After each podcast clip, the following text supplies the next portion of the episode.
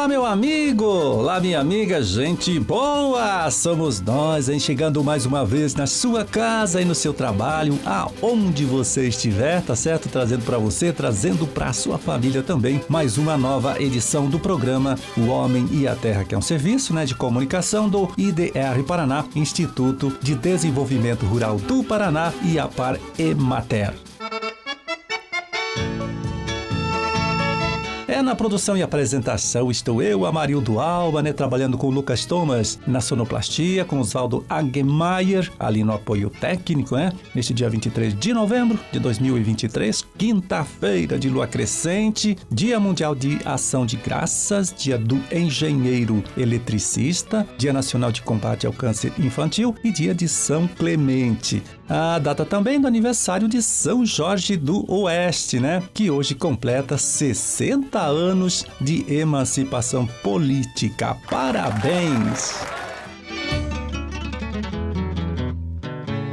Pois é, a gente começa aqui contando, viu, que o IDR Paraná, agora nesta última safra de inverno, finalizou a produção de uma nova cultivar de triticale, né? A gente está falando da IPR Goitacá, né, que poderá ser cultivada nos três estados aqui do sul do país, né, também em São Paulo, e tem potencial para produzir até, olha só, produzir até 262 sacas por alqueire, que dá aí 108 sacas por hectare, né? O repórter repórter Gustavo Vaz é quem traz mais informação aqui pra gente, né, a respeito desta novidade. Vamos ouvir. Desenvolvida em parceria com a Fundação Meridional, instituição qualificada como de interesse público, formada por produtores de sementes, a nova cultivar tem ciclo médio e chega à colheita em cerca de 120 dias. Um material que apresenta boa sanidade, é resistente ao oídio e à bacteriose e tem resistência moderada à ferrugem da folha, às manchas foliares, à ferrugem linear, à giberela e à brusone.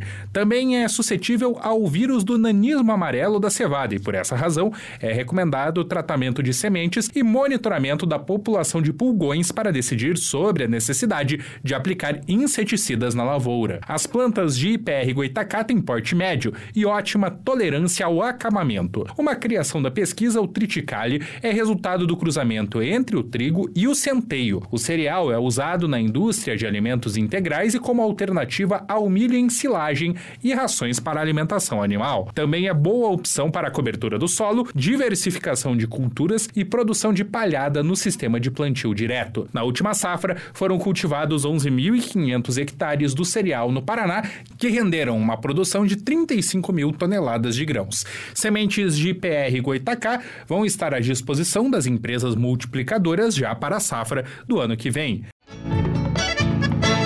Pois é, esta é a quarta cultivar de triticale desenvolvida pelo IDR Paraná até aqui, né? As outras são a IPR 111, né? Cultivar de ciclo médio, com potencial de produzir 6.100 quilos por hectare e indicada, né, para a produção de biscoitos, pães caseiros e pizza. Tem ainda a IPR Aimoré, de ciclo precoce, dá um pouquinho mais rápido, né? Indicada para panificação e também alimentação animal, com capacidade de produzir mais de 100 sacas por hectare. E a IPR Caiapó, tá? De ciclo médio, boa para a produção de pães caseiros e pizza, também para alimentação animal, com potencial de produzir é, cerca de 5.800 quilos por hectare. Você pode saber mais, né? Sobre cada uma dessas cultivares de triticale desenvolvidas pelo IDR Paraná, conversando aí com o extensionista do seu município ou mesmo acessando o site do Instituto na internet, tá certo? Então fica aqui esta dica para você.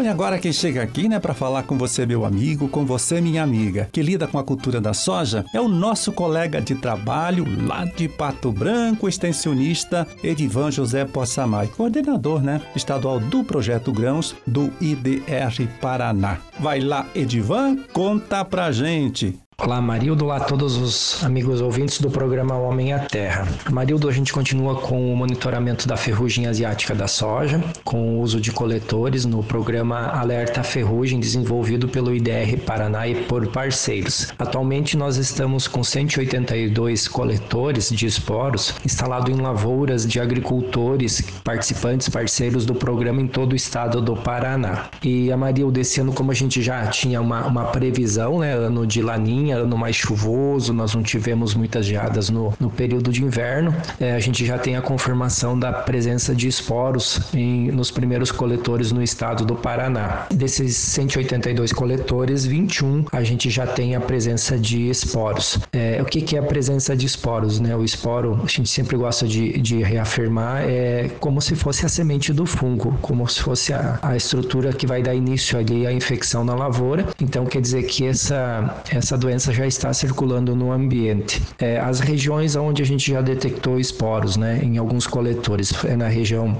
de Londrina e Cornélio Procópio, na região norte do estado, na região de Toledo, Cascavel, na região oeste, Campo Mourão, na região mais centro e Pato Branco, na região sudoeste. É, a partir de agora, a gente sempre gosta de comentar para os agricultores e para os técnicos que há uma necessidade de intensificar o monitoramento das lavouras, né, para verificar a presença da doença doença em folhas, né, fazer inspeção das lavouras, é, observar também a presença de outras doenças, é, a ocorrência, a região mais sul do estado bastante propícia para o ídio, a região mais norte para mancha-alvo. É, o estádio da cultura, a gente sabe que a, no estádio vegetativo, antes do florescimento, a cultura é um pouco mais resistente, após isso ela é mais suscetível à ocorrência de doenças. Nós temos uma previsão de chuvas mais para a região porção sul do estado, região norte com poucas previsões, né? vai ocorrer chuvas, mas não numa intensidade tão grande quanto no sul. E com base nessas informações, tomar uma decisão entre produtor e técnico sobre a necessidade de de usar fungicidas para o manejo da, da doença. Né? A gente sabe que a, ferrugem é uma doença agressiva e ela tem que ser tratada de forma preventiva. Depois que ela está instalada na lavoura, não tem muito o que fazer, então trabalhar sempre de modo preventivo. E uma orientação importante que a gente gostaria de frisar é usar produtos com qualidade, produtos que promovam o controle efetivo da doença. E aí a gente se ampara em toda uma pesquisa que a Embrapa faz. Existe uma lista de produtos que apresentam melhor melhor controle da ferrugem asiática da soja. Então é sempre importante usar esses produtos que têm uma maior efetividade no controle, procurar assistência e pedir sempre orientação sobre o uso desses produtos.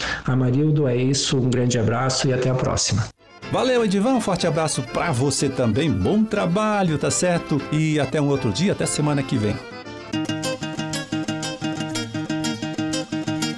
Vamos agora né, ver como anda o mercado das principais hortaliças produzidas aqui no nosso estado neste período do ano, acessando o relatório com pesquisa de preços divulgado pela Ceasa Paraná nesta última terça-feira, né? A gente vai passar para você então os preços médios praticados nesta mesma terça-feira, dia 21 de novembro. É, começamos aqui por Foz do Iguaçu, né? Pela César de Foz do Iguaçu, onde a abobrinha branca, aquela abobrinha com melhor classificação, foi vendida por 90 reais. A caixa com 20 quilos, R$ 4,50 o quilo. O pimentão verde, 70 reais a caixa com 12 quilos, R$ 5,83 o quilo do pimentão verde. E o rabanete, 4 reais o maço, pesando 1,5 kg, né? Tudo isso então lá na Ceasa de Foz do Iguaçu. Na Ceasa de Curitiba, vamos ver aqui batata comum lavada, batata especial, R$ 80,00 a saca com 25 quilos, R$ 3,20 o quilo. A cenoura, R$ 2,50 o quilo. A couve-manteiga, R$ 2,00 o maço, pesando 400 gramas. E a beterraba, R$ 40,00 a caixa com 20 quilos, R$ 2,00 o quilo, então, da beterraba, lá na Ceasa de Curitiba. Em Londrina, o tomate longa vida, R$ 80,00 a caixa com 20 quilos, R$ 4,00 o quilo. A vagem, R$ 4,00 a bandeja com 300 gramas. A alface crespa, também alface lisa, né, o mesmo preço aí, R$ 2,00 cada unidade. A mandioca de mesa, R$ 30,00 a caixa com 22 quilos. E o quiabo, né, R$ 3,00 a bandeja com 300 gramas. Tudo isso, então, lá na Seasa de Londrina.